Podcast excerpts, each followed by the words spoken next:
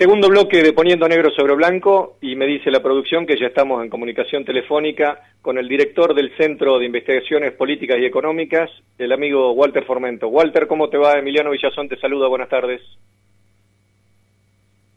¿Cómo te va? Buenas tardes, Emiliano. Un gusto hablar contigo. Igualmente, mi viejo. Walter, te quiero preguntar, ¿qué lectura hiciste respecto al discurso de Joe Biden que llevó a Alberto y Cristina Fernández a llamarlo Juan Domingo Biden? El discurso que hace Joe Biden, el presidente de Estados Unidos, es un discurso que tiene este, la obligación el presidente Biden de hacer por, por la propia realidad este, de Estados Unidos, una realidad que ya hemos hablado el año el año pasado, este, mucho y en, y en profundidad, que tiene que ver con esa crisis estructural, una crisis sistémica que enfrenta por lo menos a tres grandes actores internos norteamericanos, que además este, tiene una situación de, de profunda debilidad de su estructura económica, este, un déficit de balanza comercial creciente y una incapacidad creciente de competir con todo lo que se produce en la economía china. Desde ese lugar, Biden este, trae el discurso de Roosevelt de la década de 1930 en el post-1929, en la post-crisis financiera de 1929, para de alguna manera convocar a los cuadros políticos, a los dirigentes políticos norteamericanos, a la población norteamericana, particularmente a la población este que no que vota al Partido Demócrata, este a una epopeya, a una gesta, eh, a una gesta de resistencia, porque este Robert convoca al pueblo norteamericano a una ofensiva para convertirse en la gran potencia mundial subordinando a Gran Bretaña y Biden lo convoca a resistir un proceso estructural de pérdida de capacidades que tiene la economía norteamericana y particularmente de los grandes actores este, del poder económico norteamericano que se retrasan en sus capacidades económicas y financieras respecto de China y del, del esquema multipolar en general. Y te quiero preguntar también, ¿qué significa la visita del almirante Craig Faller, que es el jefe del Comando Sur de la Marina de Estados Unidos, por esta región? Un tipo que estuvo, eh, de alguna manera, dirían el barrio, pavoneándose cual Rambo, vestido este, absolutamente con vestimenta militar, y se mostró así en, en el sur de, nuestro país, eh, en Ushuaia, se mostró así en, en Uruguay. ¿Qué significa esto? Emiliano, yo, yo considero, este, esto ya lo hemos hablado en otros programas con vos, cuando todavía no estaba tan claro y explícito, yo considero que el viaje de el almirante Craig Fowler como responsable del Comando Sur es una visita para presionar este y amedrentar y tratar de debilitar las decisiones que ya ha tomado Brasil este en términos de su de profundizar las relaciones con China, el Asia Pacífico y el y los, y los proyectos multipolares, particularmente encabezado por el Estado de San Pablo, este, en el mismo sentido va este, las presiones sobre el gobierno argentino que también ha profundizado su red de relaciones internacionales con Europa, con China, este, y con un conjunto de actores ganando grados de libertad y de soberanía respecto de su histórica histórica subordinación a Estados Unidos y a Gran Bretaña en la posguerra de Malvina que se plasmó nítidamente en los tratados de Madrid de 1991 y quedó plasmado en la Constitución de 1994. Todos estos elementos este, hacen que el Comando Sur este, y Kreisfaller estén muy activos tratando de ver de debilitar la decisión de Argentina y Brasil, y no solamente de Argentina y Brasil, sino también de Perú y Bolivia, de avanzar camino hacia los esquemas eh, internacionales que propone tanto el multipolarismo como el Papa Francisco. Y, y en ese sentido, el viaje a Uruguay es el viaje a un viejo amigo, el pivot de, de, en Montevideo, este, que siempre actúa como el gran, el gran peón, digamos, este, que juega siempre a favor de, los británicos y los norteamericanos. Entonces, seguramente ahí también estuvo fortaleciendo posiciones para este, boicotear todo lo que se llama el proyecto de nacionalización de hidrovía y recuperación de, de capacidades soberanas en la industria naval, marítima y fluvial.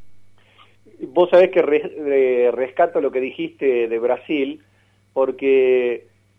en realidad si fuese por Bolsonaro, esta, esta vinculación que está teniendo Brasil, y ahí quiero decir parte de Brasil, con China y Rusia, no se daría. De hecho, Bolsonaro eh, no, se, no quiso importar las vacunas eh, de las Sputnik ni la, ni la Sinopharm, diciendo que eran las vacunas comunistas. Sin embargo, como bien vos rescatás, el Estado, podríamos decir, eh, libre y autónomo empresarial de Sao Paulo, conducido por Doria, por Doria, que otrora se presentó como, como un aliado de Jair Bolsonaro, pero ahora lo critica fuertemente, y también impulsado por la Federación de Industrias del Estado de Sao Paulo, la FIES, que motoriza de alguna manera, casi podríamos decir así, el esmerilamiento de la imagen política de Jair Bolsonaro. Entonces te quiero preguntar, ¿cuál es la fuerza que tiene el empresariado del, del Estado paulista y si esa fuerza puede llegar en algún momento a inclinar la balanza y decir, bueno, la época de Jair Bolsonaro se acabó y rescatamos ahora otro emergente o inclusive volvemos a Luis Ignacio Lula da Silva si es que podemos acordar con él. Eh, sí, este, Emiliano, vos te acordarás que este tema una vez ya lo trabajamos conjuntamente porque vos sos un gran conocedor de ese tema, este, y, desde ese momento se ha ido profundizando la línea que, que nosotros trabajamos en términos reflexivos y de estudiosos de esos temas y de interesados en esos temas. Este, San Paulo tiene la autonomía para producir vacunas. San Paulo a través de la Federación de, Industrias de, del Estado y por otro lado eh, el peso el mayor peso específico en la Central Única de Trabajadores, por lo tanto un diálogo muy fuerte con el gran empresariado paulista que armó este, el Mercosur en aquel en aquel diálogo entre Sarney y Alfonsín, este pero también es el gran heredero de Getulio Vargas y su diálogo entre Getulio Vargas y, Perón. Pero la otra pieza clave que digamos que, que mueve este San Pablo en Brasil es el vicepresidente, el actual vicepresidente de Brasil que es el, el general Murao. Una pieza clave que tiene el Estado de San Pablo, además de la otra gran pieza clave este, que es este, Luis Ignacio Lula da Silva, el gran referente, eh, referente de la Central Única de Trabajadores. Por lo tanto, cuando San Pablo este, se muestra con, grados de libertad crecientes respecto de Bolsonaro y con la capacidad de motorizar y articular los diálogos con el Estado de Río de Janeiro, con Minas Gerais y, San Salvador de, Bahía, eh, estamos viendo este, cómo se está construyendo los grados de, de libertad del proyecto y el proceso alternativo a la presidencia de Bolsonaro que está en franco declive y con una y en caída libre este, podríamos decir, este, siendo contundentes. Todo esto, este, sin ninguna duda, no pasa desapercibido, no pasa desapercibido para el Comando Sur, como, este, pero si hay algo que no esperaba el, el Comando Sur, es que la movida este, desestabilizadora de Colombia respecto de la, de la cuenca petrolera y energética del Caribe al ir primero por, por Venezuela y luego tener que soportar este proceso de rebelión nacional y popular en Colombia, este, nos muestra que por más que el Comando Sur este, siga teniendo los mismos comportamientos que en los últimos 20 años de creerse el gendarme de, Sudamérica, este, por todos lados le, les estallan este, sus opciones políticas, sus opciones militares, sus opciones de poder, que les estallan todos sus alfiles y peones subordinados que fueron piezas claves eh, en los últimos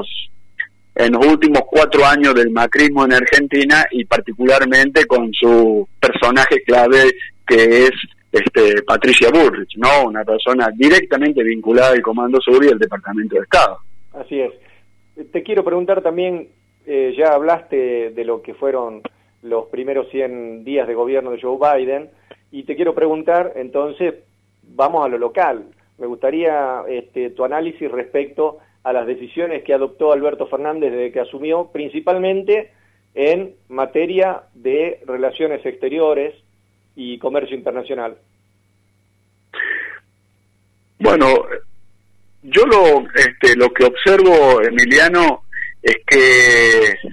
la Argentina y la presidencia tanto de Alberto Fernández como la vicepresidencia de, de Cristina Fernández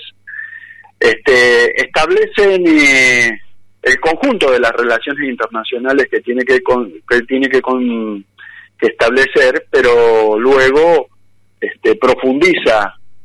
fuertemente las relaciones con esta Europa que a partir de, de la iniciativa alemana Gran Grado de Libertad respecto de la OTAN y respecto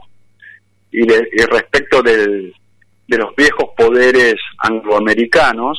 mostrando la crisis, que la crisis del de Trump y la crisis del Brexit realmente existieron, existen y seguirán existiendo en los próximos este 10 años para adelante. Y por otro lado avanza y profundiza sus diálogos este y no solamente sus diálogos sino este, sus articulaciones concretas en términos de industria, ciencia y tecnología con todo el multipolarismo, particularmente con Rusia y con China, que es lo que le ha dado este, espaldas a la hora de enfrentar eh, el coronavirus y enfrentar el estrangulamiento de vacunas que hizo tanto AstraZeneca, Johnson y Johnson, pero específicamente los globalistas de Soros, es decir, Pfizer. Ahora te llevo un poquitito más lejos, bastante más lejos, y te, lleno a la, te llevo a la, a la zona del Mar Negro. Me gustaría saber cuál es tu opinión respecto al grado de tensión que se vive entre Rusia y Estados Unidos por este conflicto que involucra también a Ucrania. Claro, este, yo creo que la OTAN está ensayando un viejo un viejo juego y un viejo baile de la digamos de la de la época de la Guerra Fría donde tenía el control industrial, científico y tecnológico de las capacidades militares estratégicas este, y era dominante en ese terreno. Un terreno que perdió desde la crisis del 2001 hasta la crisis del 2019, donde este, la obsolescencia de las capacidades técnico-militares de la OTAN, particularmente de Estados Unidos y de Gran Bretaña, deja en desventaja, en desventaja estratégica, este, a la OTAN y particularmente a Gran Bretaña y a Estados Unidos. Esto, esto no, no quiere decir que no haya provocaciones en Ucrania, no haya provocaciones en el Mar Negro, particularmente este en la situación en la, en la, en la zona del Mar Negro y no quiere decir que no haya provocaciones que vienen por un lado de Taiwán y por otro lado de, de Afganistán, que es lo más reciente. En el caso de Ucrania, este, Ucrania-Polonia, el gran objetivo de la OTAN y de los globalistas es este, frenar el gasoducto que va vía el Mar del Norte a Alemania y Alemania renovó sus compromisos con Rusia y Rusia renovó sus compromisos con Alemania. Eso está controlado y la posibilidad de producir un hecho significativo de carácter técnico militar en Ucrania son este, limitados para la OTAN que incluso ha perdido una pieza clave tanto en Turquía como eh, en la crisis de Turquía cuando Estados Unidos lo deja por fuera el proyecto del nuevo F-35, como en el caso de este, Afganistán y, y, la India, ¿no? En el caso de la India, cuando las, las farmacéuticas de la, atadas a la OTAN se niegan a facilitarle las vacunas frente a la situación de estallido de la pandemia en la India, los, los, primeros y únicos que salieron a resolver y asistir a la India fueron Rusia y China. Por lo tanto, este, una pieza clave a la hora de tener este, opciones reales de desestabilización tanto de China como de Rusia es la India. Y la pieza de la India en el tablero sigue firme en su alianza con Rusia y con, y con China y las posibilidades de desestabilizarlo son cada vez menores. Este, ¿no? Y les quedó esta movida última sobre el plano de, de Afganistán y el tema de la OTAN volvió a hacer resurgir este, el fantasma del Daesh y del Estado Islámico, que es una pieza clave, subordinada y asistida por la OTAN desde siempre, pero no hoy hablaba con gente de, Irán en un programa y ellos también consideran de que en el caso de Afganistán fue un hecho puntual que no que no, que no tiene posibilidades de escalar como plataforma de, de, lanzamiento de las operaciones de la OTAN sobre China, sobre Rusia y sobre Irán. Entonces, el que acabas de describir respecto a la a la tensión que se vive entre Estados Unidos y Rusia, que es una tensión militar, eh, no escapa también a otro panorama que nosotros creíamos por ahí que se había eh, apaciguado, que había disminuido en cuanto a la crisis existente en el área comercial principalmente entre Estados Unidos y China. ¿Y cuáles son las últimas novedades que hay en ese escenario, Walter? Y en este escenario, en el escenario comercial, este, China, particularmente contando por la, digamos, a partir de los conglomerados de origen chino como de las transnacionales globales que están radicadas en la vieja zona china británica de Hong Kong, este, Shanghái hasta Taiwán, este, lo lo contundente ahí es que las transnacionales este, globalistas no ven como una opción viable este, retornar a radicarse en Estados Unidos y la opción de retornar y radicarse en México es una es una opción de, de mediano plazo como mínimo este porque no resuelve el tema de, la, de las diferencias en el precio de la, de, la, de la mano de obra. Y por otro lado este lo que consideran los grandes poderes globales es que la disputa de poder con China la tienen que seguir dando en China. Este y en el terreno económico estratégico China no deja de dar saltos cualitativos con desarrollos propios que lo están llevando a un nivel creciente de sustitución de importaciones, pero además a un, a un nivel creciente de, de, de depender en términos científicos y tecnológicos de sí misma. Es decir, China cada vez más depende en sus capacidades de desarrollo industrial, científico y tecnológico de su propia estructura económico soberana, de su propio mercado interno. Claro. Y esa fue la razón por la cual eh, recientemente nos enteramos, hoy precisamente salió la noticia, que Tesla eh, frenó, tenía planes para comprar eh, algunos terrenos en Shanghái y transformar esos terrenos en un centro de exportación mundial de sus autos movidos a energía eléctrica, pero debido a la incertidumbre que genera esta crisis entre China y Estados Unidos, que se da dentro del ámbito de las relaciones comerciales, Tesla decidió ponerle este, un, un, manto de, suspenso a esa, a esa inversión. Esto está relacionado con lo que estamos hablando, ¿verdad? Exactamente, exactamente. Tesla, Elon Musk tiene un doble, una doble cuasi certeza. Por un lado, China no, la China de Pekín, la China multipolar no va a dejar de, de seguir dando saltos cualitativos tanto en, la economía este, civil como en la economía militar. Y por otro lado este la realidad de Estados Unidos y del mercado estado eh, eh, del mercado interno norteamericano está todavía este muy hackeada por la propia este, triple triple fractura y crisis interna de los Estados Unidos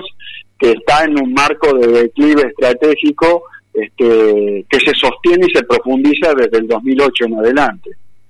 Walter Formento, te mando un abrazo y te agradezco que nos hayas concedido una nueva entrevista. Un gran abrazo, Emiliano. Este, siempre un gusto charlar con vos. Igualmente, mi viejo.